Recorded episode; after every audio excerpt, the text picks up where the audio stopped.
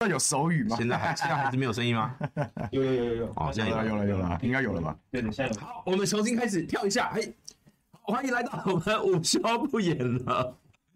今天来宾是牛许婷、小牛。主持人好，观众朋友大家好。好，呃，因为现在才有声音，我们补充一下哦。那个， 好，小牛是这个我们新科桃园市第一选区击败郑运鹏，成为我跟大家报告一个这个很很简单的冷知识。小牛是桃园政坛国民党史上最年轻的立委，是国民党的哦，史上最年轻。如果包含所有的桃园选出的立委，他是第二年轻，最年轻选上立委的叫做孙大千，那是哪一年的事啊？呃，二零零一吧，二零哦，那第第那大第选大选区的时代，第五届大第选五区届的立时委代，对对对对对，所以这个小牛是单一选区之后桃园最年轻的立委哦。好来，那呃，不过如果以第十一届来看哦，十一届我我我有整理一篇哦，这个小牛应该是第三第二、第三，倒数第三，就哎不第三年轻的，第二是谁啊？呃，黄杰最年轻吧？对，黄杰最年，轻，然后再来就是你跟廖伟翔廖翔比我大，哦，并大他比我大。哦，所以那你就是第二了。对啊，啊，那你就是第二名。好，那总之小牛是九零后啦，嗯，对，那这个能够年纪轻轻就选上，那国民党的前一个前一个纪录保持人是谁，你知道吗？前一个你说国民历史国民党以来在桃园的之前的最年轻立委哦，这我不晓得，朱立伦，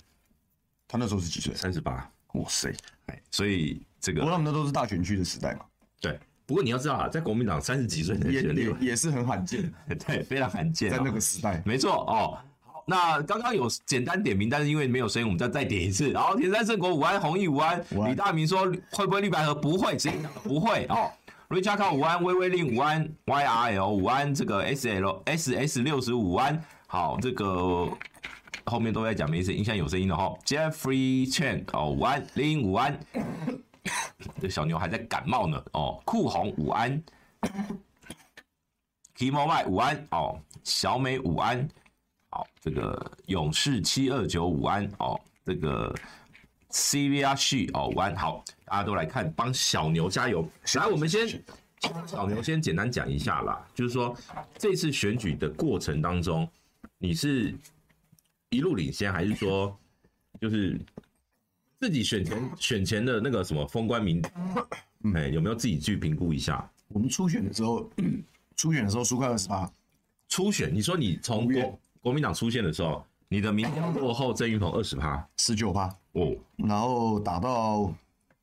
十月的时候，一对一是逆转啊，嗯，领先七趴，但那是一对一嘛，嗯，那后来选举那时候还有10%，因为还有一个那个马志伟那时候还有马志威，还有徐玉文，时代力量的徐玉哦文，，对对对对，所以那时候四咖的时候好像领先三趴左右吧，嗯，然后后来徐玉文后来退选嘛，嗯对，然后我们再一次做内参，我们就没有做一对一，嗯，就做沙卡都。对那个时候我们的那一波内参是十一月，十一月底吧，嗯对，十一月底，那时候沙卡都我们领先四点五八，嗯后来一路就这样打下去，开出来那一波民调蛮准的，嗯，所以你我们最后是赢五趴左右嘛，对。牛许婷，牛许婷最后是拿了十一万六千五百七十一票，得票率四十八点四四。那郑云鹏是十万三千四百六十六，得票率是四十三百分之四十三哦。那呃，马志威哦，这个收押中现在在看守所的马竟志然拿威两万票，拿了两万零六百票，得票率是八点五六。那当然，这个呃，对小牛，小牛是第一次选立委，对，那第一次选立委就选上哦。那当然，呃，就是刚刚我看到一个一个很奇特的留言，然后问说，小牛跟郑运鹏的儿子德德谁比较帅？他怎么 帅？我已经被政治摧残成这样了，现在就不变要讲自己帅了，又病又累。对啊。你看，这感冒是选前就感冒了，对，我因为大概上个礼拜二开始咳嗽，嗯，然后那个礼拜就是每天都要车扫，啊对对对然后天气又冷，每天又连续吹风，每天都要去这嗯个吹然后风当选机。那天就咳到不行，嗯，可是你当选还卸票啊，所以现在好多了，现在已经算好多了。呃，差不多了，刚开始步上痊愈之路，好，这个大家这个知道，选一个立委真的是很辛苦。现在等于是他们慢慢要来休养生息，但是呢，马上二月一号一就任哦，很多事情就要开始了。我们还是先从选举的技术面考量啦。嗯好就是呃，从你你从这个两万票，就是不投蓝绿哦，嗯，宁可投给这个马志威马志威。以及哦，其实我有去稍微算了一下啦，你们那边的废票哦，大概有五六千票。也是很多啦。对，就是三个三个行政区加起来，大概光是卢竹再加龟山就已经三千六了啦，嗯，所以加起来大概是五五千票左右了。那呃，这个废票也也多哦，那也就代表有一群人就是不投蓝绿，嗯，那你你有没有思考过，就是说？未来，因为民众党在这边，即便是一个被收押的前党员，都可以拿两万票的状况下，肯肯定啊，这个二零二六议员他们一定会在一边插旗啦。嗯，你原本用五党籍的那个盘，可能是民众党会抢走。嗯，那国民党当然原本就有固固定的议员的席次哦、那只是说未来在这个选区，你要怎么？我直接问了了当，直截了当问，就是你跟民众党未来在这个选区会怎么样的一个互动？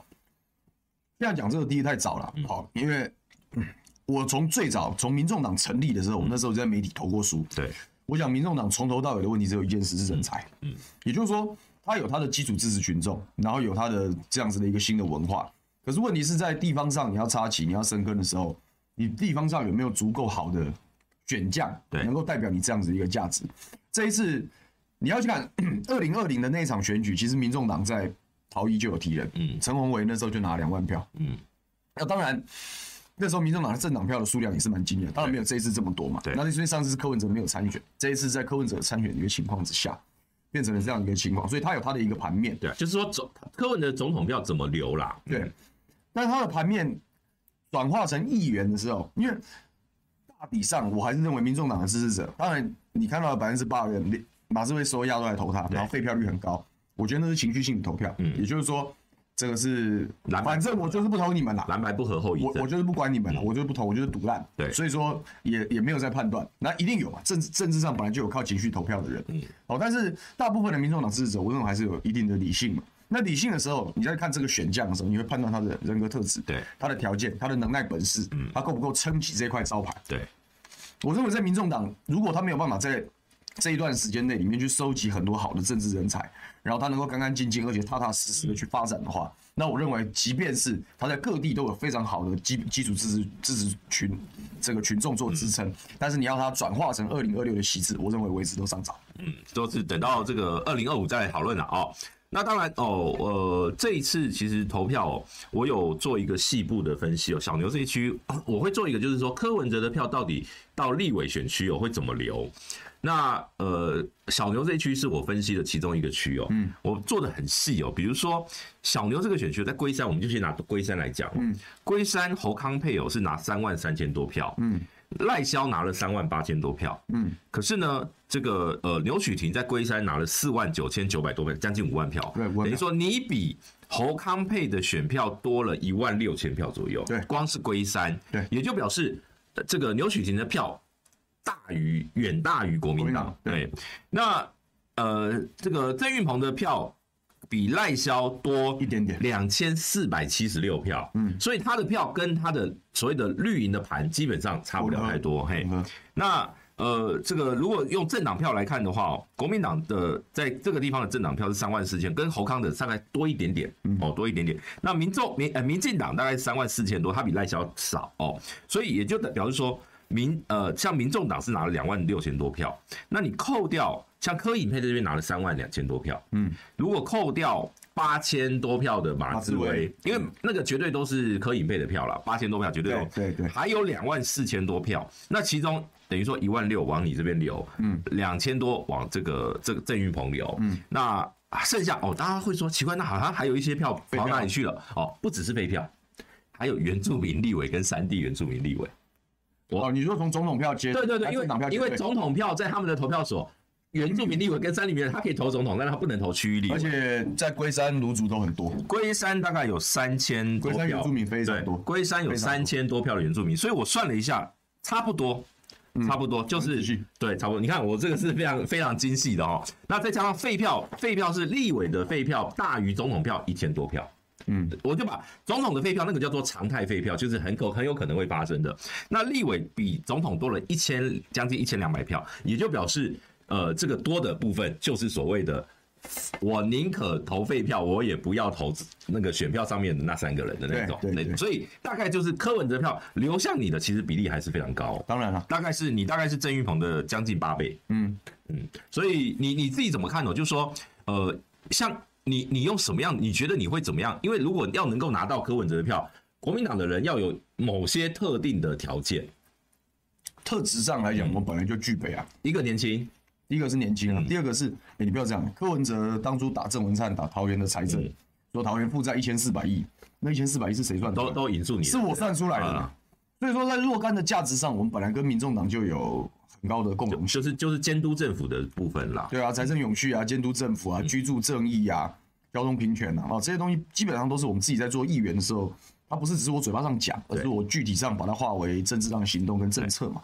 所以说，在价值理念上也可以对焦。嗯那基本上我我很早就有预估到，如果盘势是走成这样的时候，我们如果只靠蓝军的票想要当选在，因为桃一是个标准的摇摆区啊，嗯，你一定要你你不能打那种旗帜鲜明的的的，反正就是什然后么鸡什么蛋挂咬鸡啊，什么或是挂蓝旗啊，什么哎，那个是危险的。嗯所以说我们从头到尾对柯文哲没有口出恶言，嗯即便说中间当然当然我我我我们我们持平而论，国民党也不是没有吃亏嘛，对对对在蓝白河的没过有程错中没有不是没有吃亏嘛，但我们也不会去当出头鸟，但因为也不整会个去讲这个，但因为整个桃园哦，因为桃园像民众党派了两个立委候选人，包括巴德一个，包括平镇一个。嗯对，那在整个桃选战的过程当中啊，你会发现桃园不是像台中，台中叫做蓝白河示范区桃，园不是可是桃园也没有那么高的烟消味，对没有那么高的烟消味，而且某种程度算冷处理。他们派的人某一些层面跟就李慕言其实不不强啦，那赖平赖赖香林他毕竟是这个选过市长，没有，我我觉得他们派的选区是有做过思考的，嗯也就是说李慕言在桃六，我认为反而帮了邱若华。对对对对对对，他分掉了那个年轻人要投给民绿营的票，对，然后同理，桃五赖香林那边也是，因为吕领委员跟未来的邱若华委员基本上都是陆军大陆军主义的这种战将，嗯，所以说他们的打法比较单一，那比较难掌握的其实是空气票跟年轻票，对，但是他们没有什么空战哦，对，较然后早那民众党这一块刚好把有点像选战的疏洪道一样，嗯，所以说桃园这样开成立法委员可以开成全垒打，也也有一点点这样子的一个特性跟特质啦。好，来，那像我们是打啊空战嘛，对所以说民众党在这边推人对我们是绝对不利嘛。对然后啊等但是我们已经把该做的准备我们都对，做等一好。下我们来聊一下这个小牛是被蔡正元、被郭正亮肯定为他的竞选的文宣做的比金普中还好、哦，啊，没有， 可你这样可能功高震主不会不会。来酷红哦，他抖内他说小牛加油，希望你们年轻一代的国民党立委要努力联合作战，让年轻人知道国民党还是有战力和年轻人票。既然他抖内的对他他讲了这一段哦，你们这个年轻的这个国新科立委已经有一个群组是不是？有群主啊，嗯，徐小新拉的。对啊，反正这样就我觉得只是交换意见啦。你要讲说他他是拉帮结派，嗯马上搞一个新潮流了，我觉得 国民党的新潮流成立了，没有，也是上涨， 大家都是新科，然后大家交换一下意就是就见，是新科立委的新潮流。分享一下彼此的选战甘苦嗯嘛，然后呃以后要一起进立法院，呃，有些事情交换一下意见，总是总是会有的啦。不嗯不过不过人物群组一大堆我啊，必须说，小牛有一个很高的很大的优势。嗯，小牛的父亲哦，牛贝贝哦，他是国会助理出身的，对啊我老爸是老老助理对，所以这次应该你老爸就要去当办公主任了。哦，没有 没有，我们家一向从我选举开始，我们就贯彻不，我们不会用家人我们不用家人进行当助理。啊但是他可以当顾问啦。对，那一定的哎，那一定，他是这个他是军师啊，这个，而且牛爸爸他是这个过去是算是国防外交委员会这种都很都很熟悉的，嘿，他之前在吕吕委员办公室帮过忙嘛，啊对对对因为帮他们操盘选举，然后也那个吕委员那时候刚当选的时候，他有担任他一段时间的办公室主任，对对对。所以国会事务运作还算顺利。不过，但我们国会有我们国会自己的班底啊，嗯对，好但有仕途老牛，对不对？当一下政策指导总是还是不错的，其实必须要说，新科立委最重要的就是团队。对像赖品妤，你知道，我我必须说啊，很多的呃立委，新科立委到了立法院，他本来是明星，后来如果发生一些吐槽啊或者怎么样的，关键就是因为他的团队能力量不足。对啊，比如说像赖品妤，我们在我们现在都可以讲了哦，就赖品妤他的团队出了名的就是第一个流动性高，哦是啊，然后第二个资都呃没有什么资深的，就是跟他年纪都差不多，哦那不行。对，所以全部都是陪他作秀、陪他玩的，哎。我我听说的，我听说的版本，不过当然正谈八卦啦，就是听说那边的选服都是沈发辉在做了。对对，没错，没错，没都是错，没什么哦错，都在没错，没错，就是说他他不喜欢走走地方服务啦，他到最后一年他才认真哦，所以来这不个及了嗯这个东西都很快就会就会见真章的哦、你一进到国会，你那个有没有用功，有没有咨询，有没有嗯能，有没有东西，这一看就知道。哎、好，我们这个是酷红哦，这个反正他们感谢你的抖内，对我们，我们我顺便讲到这个，我们就顺便讲一下，国民党四十岁以下立委有一二三四五六七国民八党九九个，国民党。还蛮多的嘞。好，包括张志伦跟尤浩是四十岁，然后呢，邱若华三十五，黄建豪三十五，廖先祥三十五，徐巧芯三十四，罗廷伟三十四，牛许婷三十三，廖伟翔三十三。对，啊对，所以总共有九位哦，这大概是史上第一次，史上最年轻的阵容，史上第一次国民党四十岁以下立委的的人数比民进党还多。是不是？民进党只有三个鼓励一下。 来，民进党只有三个哦，哪三个？民进党是陈冠廷、陈明文的儿子，陈冠廷嗯然后呃吴佩义哦跟黄杰哦三个好。呃，来，这个李大明抖内说小牛加油，抖内咖啡钱，谢谢哦，谢谢。现在可能要先抖内这个喉糖。 好好，所以呃，这个、哦我们现在线上已经到四百六十多位的朋友哦，谢谢大家呃，小牛今天给小牛好好的加油一下。接下来哦，所以我刚刚讲到说那个就是科票的那个流动，我最近会写一篇嘛。嗯对照组其中一区叫做呃游淑慧，嗯然后一区叫做徐巧芯，嗯还有一区叫做廖天祥，嗯嗯嗯嗯嗯，哎，都是几个指标啦。因为廖天祥那边很明显，就是因为民众党是有发动巨头赖品妤的。你也可以做桃二啊，朱全吉那一局啊。哦，这个这个，我们现在就来聊一下桃园其他选区的部分哦。这次六席全上，因为其中呃三席是新人，就是你跟涂全吉跟邱若华，其实各有每个选区都有各各自不同的状况啦。你的就是那个叫做呃民进党的，老实说，他其实郑运鹏其实是民进党空战最强的人，对，一个叫落选了还不断占据新闻版面的人，真厉害哦。真的，你看马上变辛霸那种感觉哈对啊，你不得不佩服。但是呃，相对来讲，你你觉得我们就一个一区一区来讲，刚刚讲的是整整体选情，但是在空战的部分，你看我们刚刚讲了嘛，有人称赞说你的文宣做的比他那个还好。你你在打空战的时候。呃，这些包括你他的他挂一个看板，你就去弄一个看板说这个人怎么样怎么样，类似这样的，在整个文宣战里面是你主导，还是说你们有一个什么什么样一个军师啊，一个团队怎么样的？我们主导了。刚刚技术上来讲，当然也有找外面的人来帮忙嘛。对啊，那支影片那讲了也没有关系啊。那支影片这七年你过得好吗？那支影对片朱凯翔他们做的，哦，嗯，这个也是我们这个不演了系列的，嗯不演的系列他们做 的啊、然后看板设计也是他们处理的啊、但内容的发想上，基本上我们的主打，我我们没有让选区以外人看到的是，我们打了我第一本证件手册先发了一轮，然后我打了五波的战报，然后还有最后一波的吹票文宣，嗯，实体的资本没有文宣这。这种叫这种属于是陆战型的文宣，对，嗯那这些东西很密集，我们一个礼拜出一波，然后把它发完，嗯一次是八万张，嗯然后把它发完，所以这些合计加起来六加一七波七八，接近六十万张的各式传单，不过像你们这个塞选爆区，选区的信对箱，，你们这个选区有一个特特色哦，其实像卢竹过去都是绿大于蓝。对张善政很罕见的让这个选区变成他稍微领先一点，对嗯那你这次哦，基本上是平手啦，就是你落后一点点，但是九百票，对，但是那个我觉得那个那个那个主要是因为有一个第三势力在那边，嗯，就是像张善政跟跟这个的时候，他的那个第三势力的影响力极低，哦对啦，对，所以对啦所以对啦其实差异应该是在这个地方。那呃呃，像卢竹这个地方你怎么打？龟山你怎么打？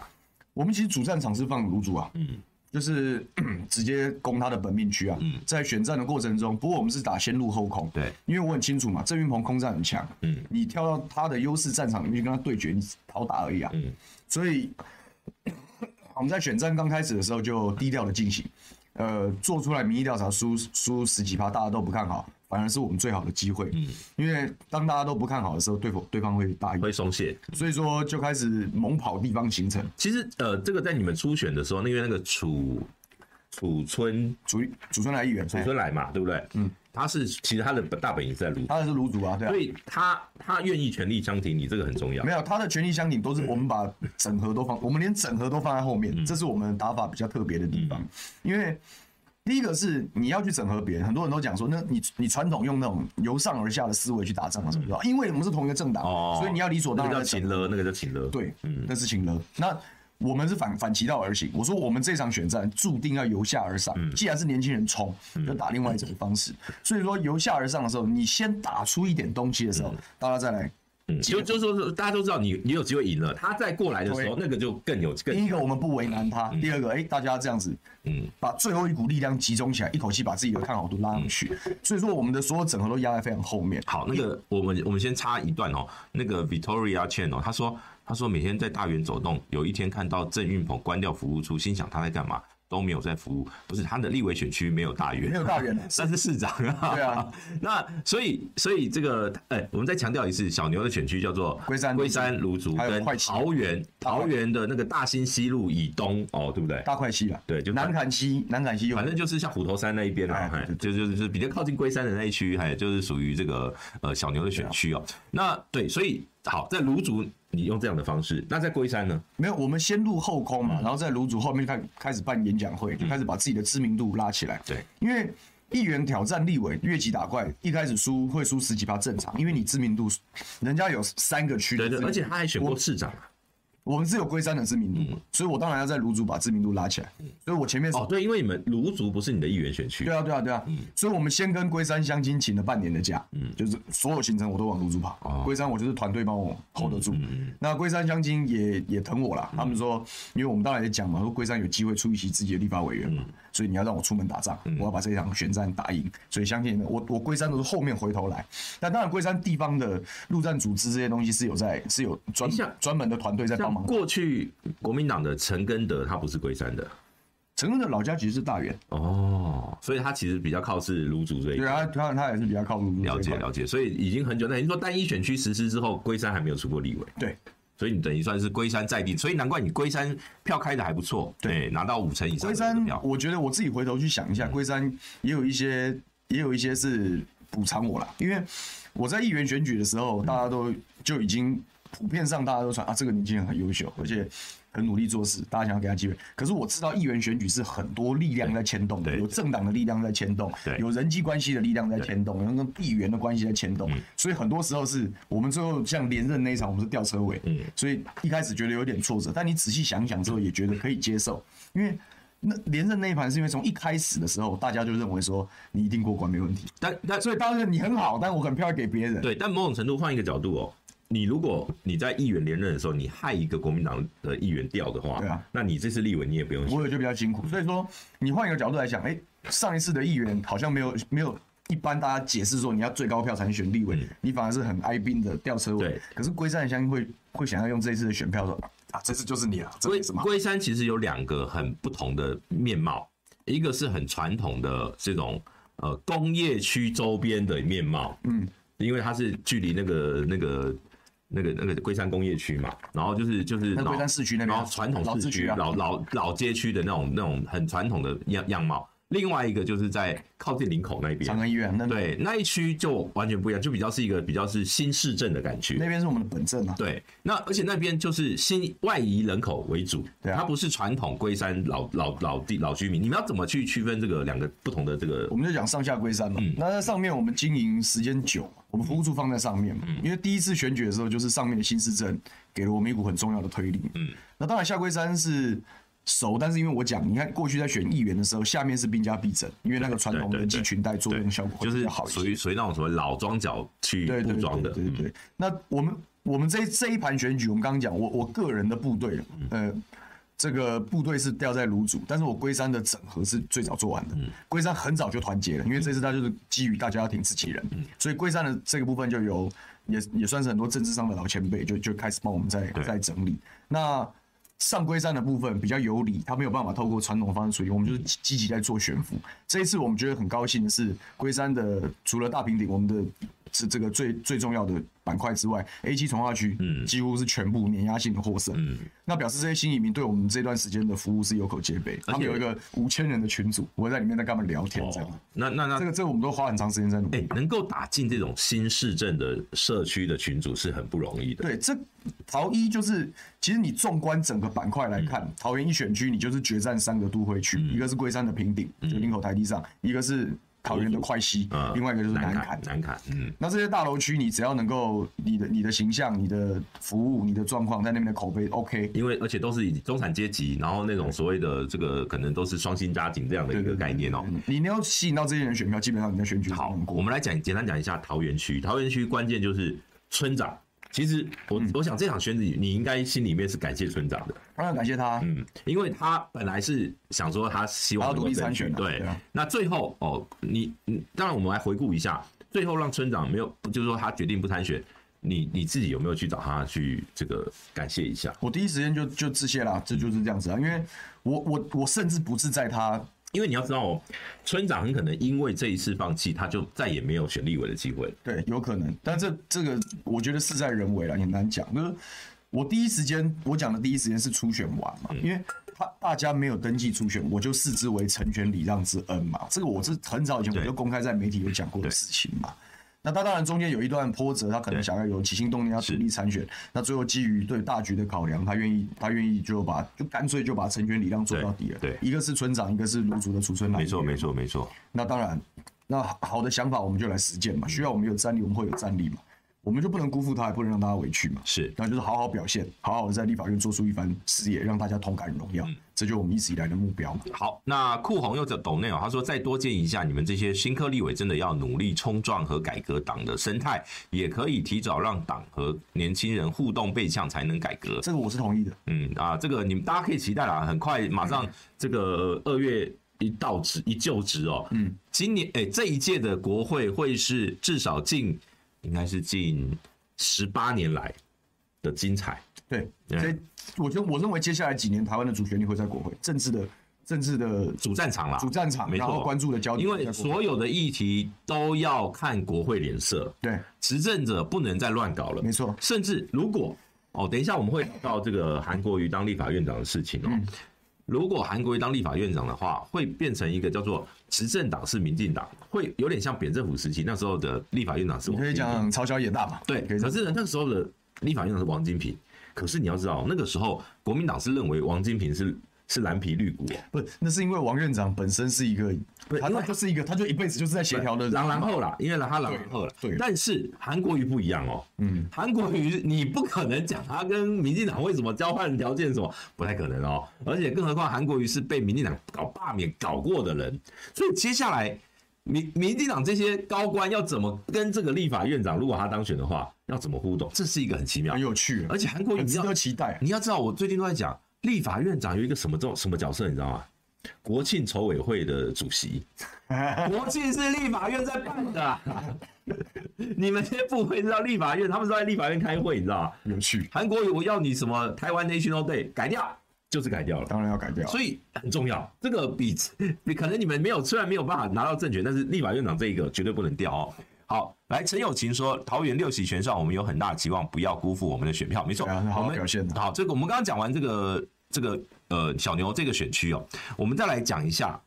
这个呃邱若华，我们先从邱若华你们旁边啊，巴德巴德大溪复兴这个选区哦。邱若华当然，因为他一开始是用那个邱邱邱议长，议长他是用他的侄子，嗯，后来反正就换掉哦，让侄女来。其实我觉得邱若华也蛮适合的，他比较懂得这种地方的美美嘎嘎，因为他是助理出身，嗯，那呃，所以他我觉得他在地方跑能够把赵振宇的组织盘压迫到四成以下，其实是已经算是达到这这个这次选战的那个目标他啊他只是说他的空战相对来讲，他就是转几乎是百分之百全靠陆战。对，哎，那当然这次因为又有一个 科批的李慕言去参选，他分掉了大概大量的科批的票哈。那这是你你你觉你你觉得这个选区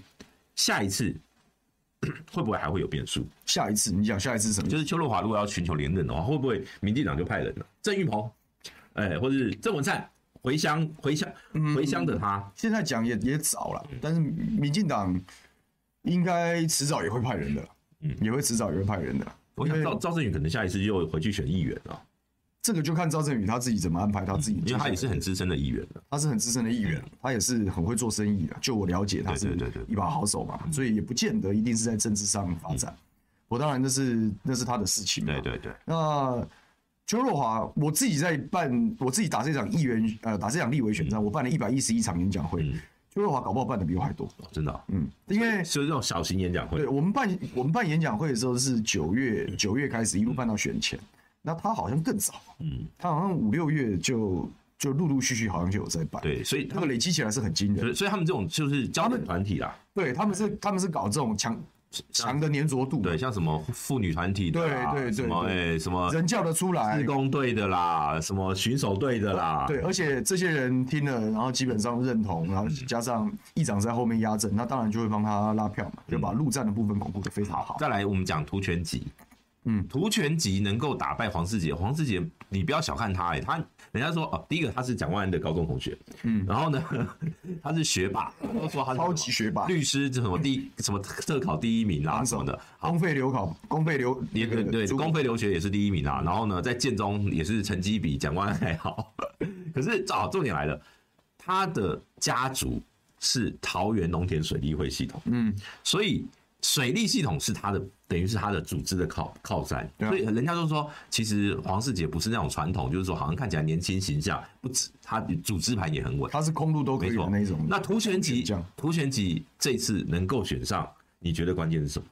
这一次他才赢一千多票。当然水利会是一个很重要的关键，那是是蔡嗯说英那是蔡英文的就是国黄金村改挺侯康配这件事。对啊，因为就是当初那时候水利会收归国有的时候，黄世杰其实就非常为难，嗯这这当然是一个重要原因。那当然除了这个原因之外，刚好这一次其实桃园的很多重大议题都在桃二选区对嘛，包含观音的 SRF 这个焚化炉要没错，入驻没错，没错。包含大原的航空城，嗯就那个拆迁补偿的问题，没错他们的抗那是上街头抗争的，这些全部都发生在桃二嘛，嗯所以对于涂全集来讲是一个非常呃相对有利的这样一个机会。那再来是他们的操作得宜的地方是，他们毫不犹豫的选择积极的操作蓝白河，就没有在管党中央了。嗯，在最后的时候，包含我记我印象中里面有看到那个曾言杰嘛，都还有帮他录吹票影片，就是呼吁民众党的支持者去支持涂哦全，集。所以所以其实那边有一个类类类蓝白合的类蓝白合啦哦，对，然后党中央好像也没有多加为难呐、嗯，然后也不是人人家去请他没有事哦，只要不是柯文哲站上对来对就啊没对啊，事。当然柯文哲没有来嘛，但就是说在地方上他有积极的做动，他他也有。他就是说他跟民众党是保持一我样我好像有看到他在脸书上的图卡是有柯文嗯哲的，好像也哦是有，就是但是这样打他要赢就是要这样打，嗯，那这样子的效果显然在杨梅发生非常好的作用，对，杨梅他赢了一万六千多票，因为杨梅好像我我还没有仔细去看在哪里，但我很有趣，就是柯文哲在全国得票第一有五十个里，嗯他得票是第一的，其中有六个里在杨梅，嗯，巴德也有，对，桃园桃园龟山龟山也也有，有龟山有对对龟山有，乐善还是主要以新根新竹县市为主啦。对，就是桃竹苗。那杨梅有六个里，那这六个里，如果说涂全集跟而且民众党的白的选票有强连结的时候，它这个转移的效果扩大了它在杨梅的领先优势，让它可以去补沿海三乡镇输的票嘛。对对对，其所实以其其实他最后只赢一千多票嘛，哎所以我觉得这个操作是很关这键。个选区哦，我们来这个科简单科普一下，当初在做这个单一选区改制的时候，竭力容忍啊，就是话，对对，就是就是那个选区，就是因为沿海对绿营太有利了。所以画个很蓝的杨梅他、，啊那个时候的桃园，那个是那时候是桃园县县长负责划对啊划选区哦。那时候桃园县长是谁呢？朱立朱伦。啊立伦吧， 朱立伦当时呢，为了要平衡，所以呢就把杨梅划进这个对选区。杨梅的人口是压倒性的多，对杨梅在这个选区占占了，因为每每个选区大概平均到二十二十多万人的三十万的，，那三十万不是人口，我是说二十多万的选举人。啊，二十万的选举人口，然后呢会划一个选区，所以呢他就把人口这这个几个乡镇哦，什么大园、观音、什么新新屋，好这几个把它拉进来之后呢，然后再加一个人口多的这个这个杨梅，然后把它串成这个选区哦。所以第一次第七届第一次选举的时候是廖正锦选上，廖正锦是客家人，嗯，以同样的就是就是他就是杨梅大爷对，嘛，就是杨梅，沿海小就是苏靠嘛杨。梅。那后来后来这个呃，民进党当然在这个选区拿回好几次，郭荣忠哦，然后然后那个时候主要郭荣忠靠的就是沿海，然后陈赖嘛，对对对，陈赖素你梅，看陈赖素美隐身，陈赖素美是他是杨梅，杨梅他是客家人，所以这个选区你是不是杨梅人的关键，那就是一个很重要的关键对。哎，所以这个这个刚刚小妞也帮我们分析了，就是说里面有一些这个所谓战术面的东西哦。然后顾宏说：“哦，国民党再不世代交替，就会被呃这个选民淘汰。哦，我在台中这次要帮忙帮忙拉票，好拉多了。但如果北屯是沈智慧，松山是费永泰会输，这个就很难说。 好，这个，他个概念是这样，就是国民党，嗯这很多人在那边讲说国民党这次到底算算败选，然后大家要检讨。我倒觉得输掉了一场选战哦，但是至少赢回了个希望。嗯对所以我觉得这次某一些层面是可以接受，因为来来，我我我先更正一下，兔兔，洪孟凯没有四十岁以下，他黄孟凯超过四十岁了，超过一点点对对对，超过一点点就。是说国民党赢回希望的地方是至少，你看我们从二零从太阳花之后，大家都觉得国民党已经完全跟年轻世代脱节，然后输掉三十几岁这个世代已经就是大家认为是板上钉钉了。但你大家都还没想说我们要把年轻世代赢回来，但是你又想赢大选，又想要赢世代，这某一些层面，然后你又想要维持国民党过去那种由上而下的家父长的方式，那个就是空集合嘛。所以至少在这一次的选举里面看到了比较大的改变，就是说在民意代表的这样子的一个阶层，从二零二二，其实从一八开始啦，一八啦，然后二二，然后到这一版二四的立法委员的提名有有非常明显年轻化的趋势。对，在年轻化的趋势的时候，就简单来讲，就是先有年轻明代嘛，你才有机会赢回年轻世代嘛。至少在这个地方迈向了迈出了一步，我是觉得是值得期待。那当然是我们自己这些运气不错，这个这个现在蓝军大也希望年轻化，所以愿意给我们机会的，我们要好好表现嘛。嗯如果我们表现的够好，我相信我们总有一天是可以赢回年轻世代的。好来，有人要来挑战我哈！你说王尚志说科有六百六十万，我那时候听到我也觉得你齁你齁你齁懒呐。我来讲一个故事啊。那天这个我前几天碰到洪珊珊了，啊洪珊珊说我们会赢选前呐、啊，他说啊，不然我们会，我说不好意思，我不我不认为你会赢哦，我说你们能有三百三百多万票差不多了。三百多万已经很我好，一直都是估三百万票，那个我一直都估五四三，那你就给我五四三。嗯，五四三，所对以我我我一开始没有那么看好，然后我是看到他后来科的造势做得非常成哎所以功这样，这样因为他的行动，对他民众党支持者在这一盘的选举里面，他的行动力是最强的。你来这边，我还我跟你讲，我们在这个摄影，我们在这个录音室哦，还这个我还赚了一碗牛肉面。跟他讲，钟小平来的时候，他跟你赌什么？不是他跟我赌说赖清德会不会有四成的得票率？ 那你真差一点没有，我就觉得民进党的基本盘就是四成，会了。对，所以所以他就说不会，他说赖清呃赖清德这次拿不到四成哦，我们来赌打赌哦，打一碗牛肉面，所以钟小平输了还要欠我一碗牛肉 面哦，在那边发生的哈、我来我大概看了民众党开始造势之后，我就确定这一盘选举行动力最强的是民众党的支持者。热热度，因为因为选战要打赢，有没有？不是选将而已，是支持者的回应跟热情。我本来认为国民党的支持者的热情程度会很高，因为想要赢嘛，这是确定的事情。但是后来你发现民众党的更高，那民众党更高之后，最后两三天的时候，我们再回头来看大盘的票的时候，我们就认为柯文哲一定会超过三百万票。那只是超过三百万票的时候，呃，侯友谊有没有办法拿到五百五十万票？我们那时候最后在在推的时候，如果蓝军想要赢的话，是要这做到这样。我们本来觉得有一些机会，但后来出最后出来显然是没有，因为因为我我后我们打到后面的时候，我们没有时间再去观察民进党，但是民进党最后的尾盘是拉的成功的，就是民进党的支持者的的热情跟强度有吹出来。我觉得那因为个在选战的前端，他们其实是很冷的，他们人叫不出来，而且反应很差。国家警报也许效果就在这边。这个也许吧，嗯，你要知道，全国人都收到一份中共发射什么东西的尾的警报就的时候，是卫星讲成飞哦那弹个就是告诉大家礼拜六要投票啊。对，就对啊不管他用什么方式，但最后，然后包含他的造势，最后显然他的民进党的热度有吹有吹出来。那你你国民党的支持者热度如果没有显著强过民进党的时候，你大概在这场选战里面，你大概就会比较就会比较辛苦。没有，主要就是因为在野阵营，虽然我们能断有什么六成六成支持政党轮替啦，对，但是很抱歉，就是我必须要讲一个，不是说什么支不支持柯文哲的问题，是这六成里面哦，他不是都是蓝的，里面有很多是年轻的，他没有什么色彩的，党性很淡啊的，也也有四年前投给蔡英文的，对对他们对国民党可能还不见得那么那么满意认同啦对对，所以当你这个这六层，你你把它都认为说这就是蓝的时候，那不对的，这是一个关键是错的。这是一个假设的错误对哦。那这个错误的假设会导致什么？会导致你战略错误，因为你用情勒的时候，这群人不买单哦。所以我我我我这个当然选后会有很多的检讨，但我们现在来先来讲一个、哦，就是他们讲到立法院长的问题哦。这个 A B C 哦，他说这个确定韩国瑜上得了立法院长吗？一直有人预测朱立伦会反水。来，我们请小牛来讲一下，你觉得？你们现在你们在选就选后，目前有讨论到院长的这个议题吗？还没呢，都还没有，还没党内都还没有任还何没还没还的没声音对啊，啊、呃那你你你自己来讲啊，你觉得韩国瑜当选几率高吗？我们我们当然当然期待啊，因为第一个就是他，我觉得他是适合的人选。对，虽然你刚刚讲说他，他有他细腻的那一面，我只能讲讲韩老大是他有他细腻的那一嗯面，所以他如果扮演这个角色，我不认为会不称职，他绝对不会是民进党在那边讲说什么他会什么中午才来上班的，他不会是这样子。那那个是选战的攻防啊、那是选战的攻防我跟你讲，等等韩国瑜真的选上的时候，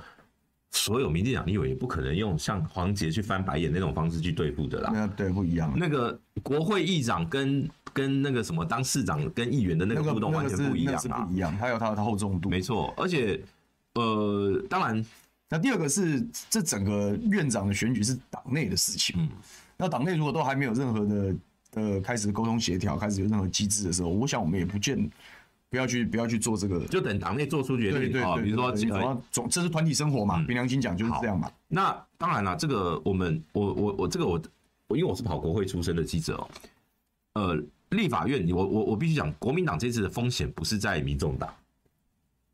因为看起来这两天的互动，民众党跟民进党基本上已经已经炸裂了，破局，就是绿白已经不可能合了。为什么？因为黄国昌提出的那四项的改革的承诺，其实我跟你讲，那里面几乎都是蔡英文二零一五年就提过的东西，对啊，都是也是民进党没有做到对的，东都西，是民进党没有做到的。可是哦，现在的民进党说什么立法院长是不是任要以是任与否来当，这根本是一个废话那嘛是屁话啊。对对，然后可是你不回应这些你以前主张的改革，然后你说什么民进党的 DNA 就是国会改革，骗笑，你就已经跳票了。那我我我真的对民进党觉得很失望。为什么？因为我们以前在国会，我们真的觉得民进党可以帮国会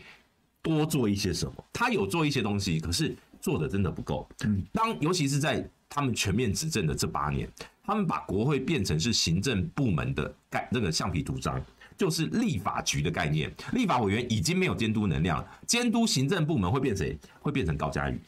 嗯，最后被背刺，然后呢，那个被刺的人，那个刺客吴兴代还那个开票当天还说：“我可以毕业了吗？”你看，你你看，可是你知道他们现在变少数，他们更不能监督执政者，对啊，因为他们也要变护航部你队看啊到。时候就就会讲十一扣啊，谁就谁谁敢对着执政，就是说那个行政部门监督多一点力道，就会变成下一个高嘉瑜。对啊，会更可怕。好，那所以我，我我所以，我刚刚要强调的事情是，威胁不在民进党跟民众党合作，因为这个应该不会成功。威胁是在什么地方，你知道吗？威胁是在老科会不会运作。假设我跟你讲，国民党只要三个立委投错票，好，就你知道吗？就就平手了。对啊，很近啊。嗯，因为民进党五十嗯五十一席，国民党五十二，再加两个无党籍盟友盟友陈超明跟高嗯高金金嘛是五十四票，五十四比五十一。如果今天假设有两个投错票，有一票投到对方，翻本翻盘就翻了，对嗯啊，所以，但这但这不是我们一个新科立委可以处理，但你要知道哦，第十届的立委院长投票哦，好像有发生过这样的事，对不对？他们盖错票就有三个哦。对啊，奇奇怪怪的事情是，对，就会有一件很奇怪的事情。你要知道，我而且我告诉你，那那个时候，你第十届他们报道日哦，还有他们国民党团还特地拿了选票的样章，告诉大家要怎么盖，还有先事先有上课哦。然后都还会干，进到投票所还是盖错，你看，你就知道立委真的很有可能发生很多奇奇怪怪的事情。那这个我觉得才是你们新科立委更要然后我只能说那个盖错票绝对不会是我啦，这样子，对啊，好了。至于未来，你觉得未来在国会跟民众党会用什么样的方式互动？我觉得大家到最后都是异地合作啊，因为你讲说要完全的联合作战不可能啊，嗯，你以这次的选举来看，你就很清楚嘛，就是说。民众党的这个二十六趴的这个支持者，显然对蓝绿都非常有意见，嗯，所以你要片面的把民众党归为小蓝或小绿，那都是不合理的。对它不是蓝的，也不是绿的，它就是白的。嗯，那既然就是你把它当成一个独立的政党来运作，这样才是比较合于政治常理的运作方式。嗯，那政党跟政党之间的互动本来就是有合作的议题，我们就合作嘛；有不同的议题，大家就竞争嘛。你反而是用这样的心态来看待互动的时候，你会心态会比较平衡，也会比嗯较开放，你做出来的决定也会比较务实。好，也刚刚有网友关心你的黑眼圈呐、你多久没有睡超过八小时了？我这几天因为咳嗽咳得很厉害，所所以以说我晚上比较对我晚上一个晚也睡上不着嗯要起来三四次了，那没办法的事情好了，这个哎、你才新婚多久？啊。结婚了、对啊，结婚结，我是哪一年结婚的、啊你看这个学学历要算到学历想要结婚都忘了。对啊，没有了，二二二二年了。对啊，我记得你才学新婚不久啊。对啊，你是议员选举那一年就连任那一年结婚的啊、对然后呢，然后就连就一直在选举嘛连续征战两次。对对啊，好，这个真是不是人过的事。该该准备回去那个少子化阴影办公没室。 好，再来，我们我们再来聊一下哦，就是呃，国民党的部分，就是选后有一些呃，你要说是亲青年世代，就是像萧敬言啊，像田方伦啊，他们是说哦，主席还是应该要辞党，辞掉这个主席的职务，然后呢，呃，应该要建立一个负责任的检讨的模式了哦。那张亚中校长也这个开炮哦，他是认为朱立伦应该是当主席，但目前看起来整体来讲没有这个氛围哦。你觉得现在国民党的检讨到底是主席辞职重要，还是直面问题重要？当然是直面问题重要啊。我刚刚有讲嘛，你虽然输掉了一场选战，但是你赢回了未来。对光是凭这一件事情，我就认为朱一伦主席没有辞职的必要。嗯，因为你另外一个换一个比较简单暴力的层面来讲，你要换谁嘛？嗯，还有谁比较有？还有谁有这样子的条件、经历、资历，可以镇得住这样的状况，然后不会让马上要面对一个国会的乱世的战场？还有谁可以第一时间的稳住局面，而不会让事情变得更复杂或更糟我？顺便补问一个问题：有人说桃园六席选上跟朱立伦有关，理理据是什么？说因为他是桃园出生的我觉得不是桃园出身，但啊。那但有有有另外一个说法是黄敏公啦，就是因为黄敏公算是朱立伦的老部属嘛，那他在桃园算是类似一个背后的操盘的概念。有他党党党务系统跟市府当然都很积极的在支持嘛，就这样。所以你你讲你不能讲他没有关嘛，嗯对对对，对啊，但是你不会也不会说因为他是桃园人所以才六席全嗯上，也不不纯然是这样。但我认为，光是凭他愿意大胆的启用新人，然后嗯事实上我们这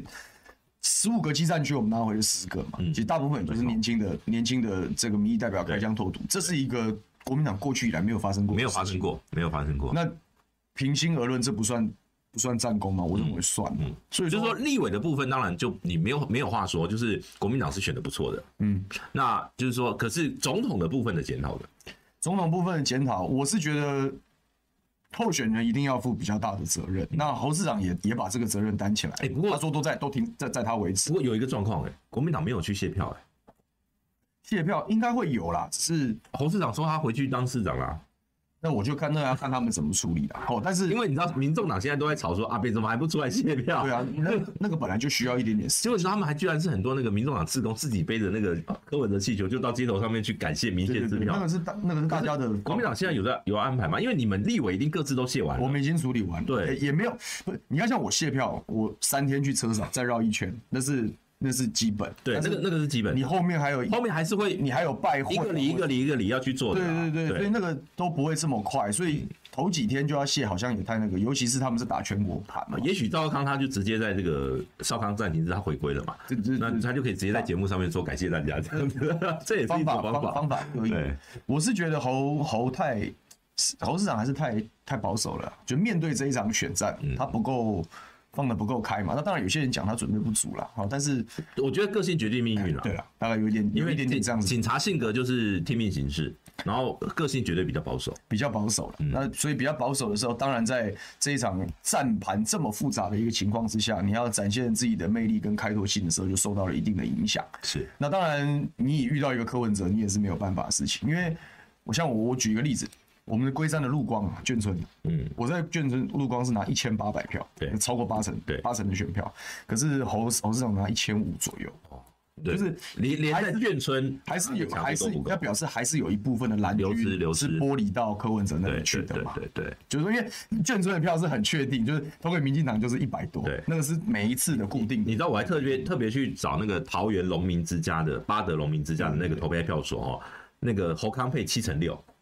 然后那个柯银配只有九趴。不到十趴，已经算是那个已经算是防守防的很强防了，得防得很强而且赖萧配比柯银配还高，对啊，嗯，所以说，你看像龟山的陆光是很纯的，相对那个纯眷村嗯纯的眷村，那都都有落差的时候，那表示柯文哲后面拉起来那个势头，然后还有不管你要讲他的宣传手段也好，你要讲他是诈骗也好，但不管怎么样，他确实让一部分的蓝军动摇，然后选择把票投给柯文哲。好，讲讲到这个国会的生态哦，最近就有一件很明显的事情，就是高端的合约昨天突然就公布了。嗯，选前、诶你看哦，十二月三十号赖清德辩论会说应该可以公布，然后呢？那时候行行政部门说啊没有啦，要等高端啦，看高端怎么样啦吼。然后呢，立法院还开了一场临时会，对然后呢，官员说啊我们还在等高端啦，等高端。哎、一选完高端突然就开董事会了。我总觉得总有想要把这个题目收掉的感觉，就是说赶快弄出一个断点，就是好了，给你看啊，你要骂你就赶快骂吧，啊，不要不要不想要让这件事情去再去占据太多的时间跟对版面。他我我我认为执政党的思考逻辑可能是长这个样子，就是就是所谓做所谓的风险控管，风险控管，我就露就露给你看嘛，你要打你就给你打嘛。那刚好在趁着这一段时间，又马上大家新科立委又要就任，然后中央又要盘整的这一段时间，我看你也没有办法集集中火力或者是怎么样。然后，即便你现在集中火力，因为选举刚选完，也不会对政治的情势造成太大的影响，所以他干脆在这个时候把这个利空出一出来，嗯，当然这个奸诈这些人。现在在野党还在做这个相关合约的审阅啦。现在你知道，像比如说陈培哲这个研究员哦、还有包括像这个呃那个王任贤医师哦、他们说其实重点不是在那个合约，重点在那个当初审查 EUA E 的哦会议记录嘛，还有还有那个免免疫桥接的决策过程，对啊，哎，就是说这个才是更重更大的黑箱。我我我觉得这一题就是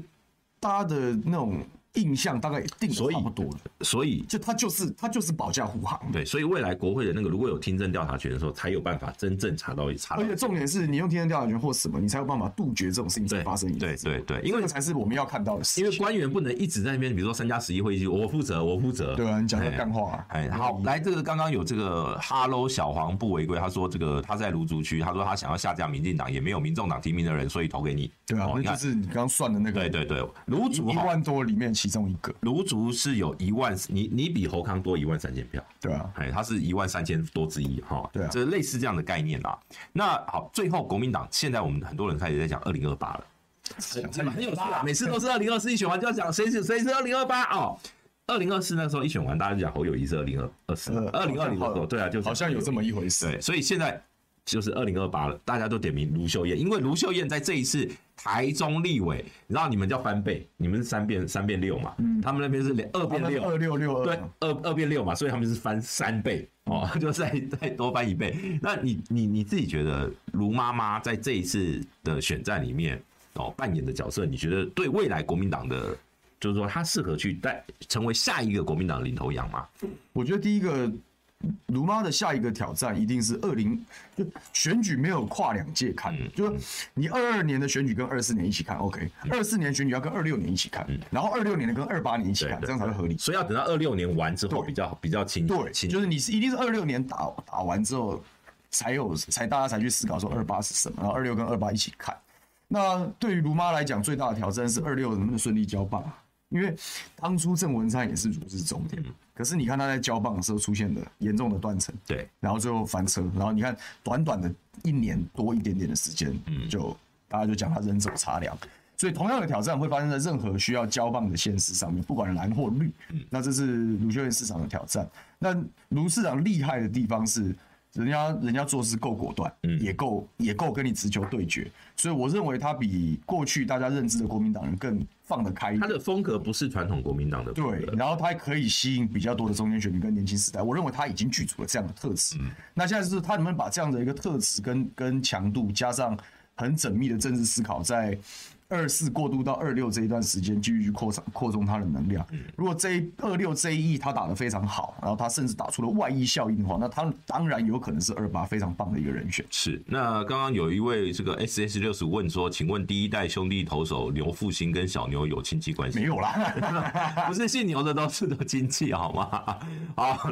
来，再来，我们来问一下哦。哦，呃，有人问说，二零二六没有牛议员接班人会是谁让我投呢？我我在二零一八选议员的时嗯候，我跟龟山乡亲签了六条政治公约，其中有一条就是这个不搞家族接班。嗯然后我在里面的论述是这样：是谁接班由人民决定，不是由我决定。嗯就是说我们参选，年轻人参选，然后成功，但是会鼓励其他年轻人投入。但是我们刚刚有聊到嘛，因为你过去选议员都用无党籍，可是呢，你现在是国民党的立委，对所以基本上你就是浮选国民党提名的人而已啊、那是那是一定的，对啊嗯那是政党政治的部分嘛。但关键还是说，谁能够在二六年的议员选举里面，能够提出对龟山好的嗯愿景，他能够把它讲清楚，然后可以取得人民的信任，那他那他他他就是最好的议员人选，跟我的意志没有任何关系。对，啊既然讲到我们刚刚从卢秀燕这个，我们再绕回来哦，讲桃园，但是我们讲绿的，嗯，你觉得郑文灿在这一次是不是一个最大输家？对他来讲冲击应该蛮大的，嗯就是说回过头来仔细的思考，对，因为就就是我们刚刚讲的嘛，他的地盘完全被拔拔光啊，对啊，嗯。然后现在灿系这个最大咖是 QN 黄喜黄琼慧， 是这样吗？我也不确定。那主要是看吧，看看看看他接下来的位置会是什么嗯嘛。因为江湖上的传言，当然就讲说赖跟他是有距离是远了一些啊，嗯，听说所以他未来，所以他未来是不是能够在赖的团队里面有举足轻重？ 520就知道了嗯五二零之后才会比较清楚。好那个，但是郑文以郑文灿市长的能耐本事来讲，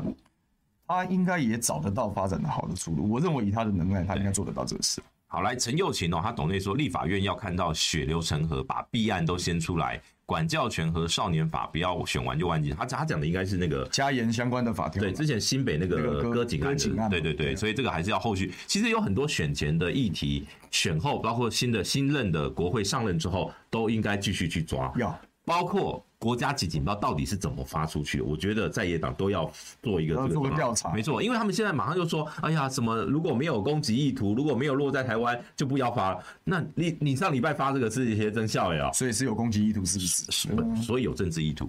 对啊 陈耀琴又导演他说，如果韩当上院长，我想看到国庆旗海飘扬。哦好，会的会的会啦，这个一定会的啦。只是说在整个国庆的规划里面，可能会有更多哦，跟民进党不想看到的状况发生哦。嗯好、所以这个我们就继续来观察哦。那呃，谁是正二代？牛爸是幕僚，上面有对人对说我对是正二代哦，我是幕僚之子啦，小牛不是正二代，嘿，小牛不算正二代哦，他爸爸没有选上，他有我选。爸我爸有选过，他爸爸有选，有出来选过，但是没有选上，而且他爸爸还不是代表国民党。嗯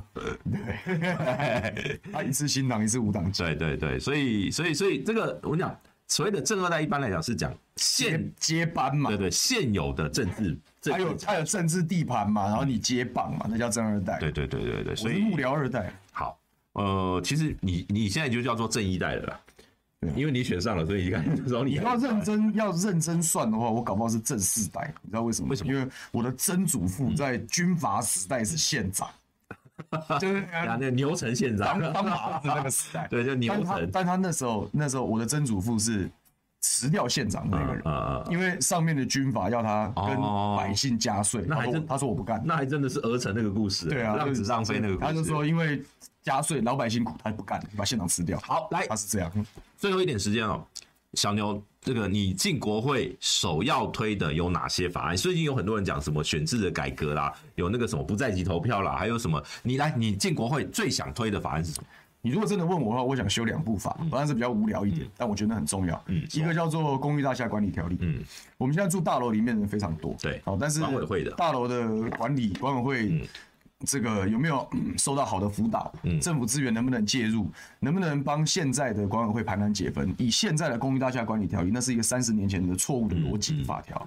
那个修正好之后，可以对可以改善很多人的生活品质，嗯这第一个。而且现在越来越多年轻人去参与那个管管委会，对，嗯那你你能不能提供好的协助？政府提供合理的资源，打造好的权利义务关系，去避免。而且你看，这个东西没有处理好，就每天在那边告来告去，然后把邻里关系搞得乌烟瘴嗯是气，那其实对生活品质、对房价都是不良的影响。是所以这一部民生法案，我是我我对这个领域我是很有研究是嗯的。是，第二个是行政区划法，行政区区划程序法。嗯我自己在我自己龟山出生，龟山是跟很多地方交界的对的城市，交界的生活圈，因为有些地方其实非常不合时嗯宜，比如说龟山的回龙。缴电费去新庄，缴水费去树林对，电话号码开头是零二，这是你，然后他是龟山区可，是在 龟山，那那你如果说好，他因为他是桃园人，他在龟山区，然后政府有特别要下资源在这样的嗯地方，那也就算了。那不如偏把偏偏他是被容易被遗忘的角落，为什么不把它就划进新庄或那对，边？所以我们那时候选议员的时候，我就跟他们讲，我说你们想不想要做去调行整？政他们说想。嗯那个时候刚好是赖清德在做行政院长的时候，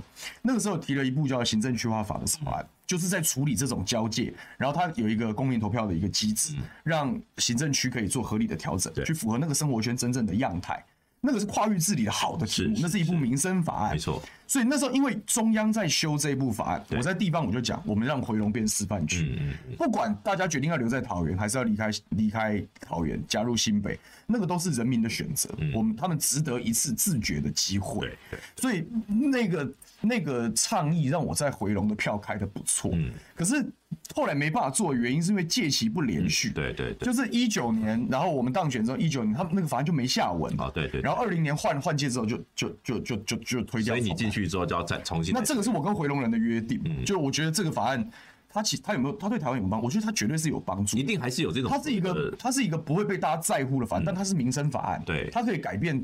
改变这些边陲区域长久以来被人家遗忘的对这样子的一个一个一个问题这。有点类似像戏子到底是台北还是对， 那你有些地方如果做了合理的重整，嗯，然后那那难道难道包含你今天讲基隆要不要合对，并？还有林口跟龟山，新 就那你你总要有一个游戏规对对则，对然后大家去讨论不是。然后我我觉得我这这个法案后来让我让对民进党不爽的地方，就是明明你当初有这样的一套法法律，然后你不去好好的修正，然后那时候为了弄林志坚，然后嗯对对搞对大新竹对合对并就的时就要候，合并嗯他就说不用法律，我讲就好。你你在干什么？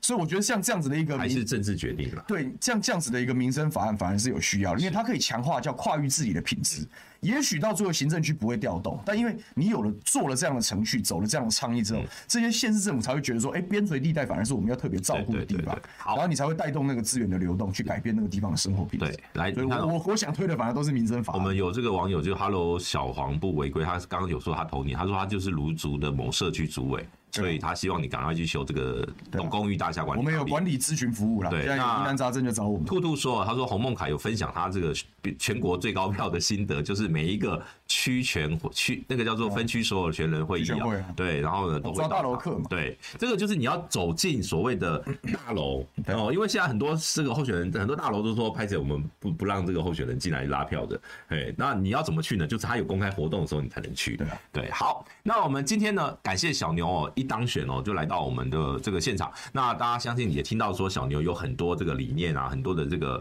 呃心得跟大家分享。未来还是反正我他也有这个不演了系列的这个直播，大家也可以多去上他的这个直播的频道。那我们今天的节目就到这边，我们谢谢大家，那也期待小牛在新的国会能够有新的表现。好，今天的呃这个节目就到这边了，我跟大家说拜拜啦，拜拜拜。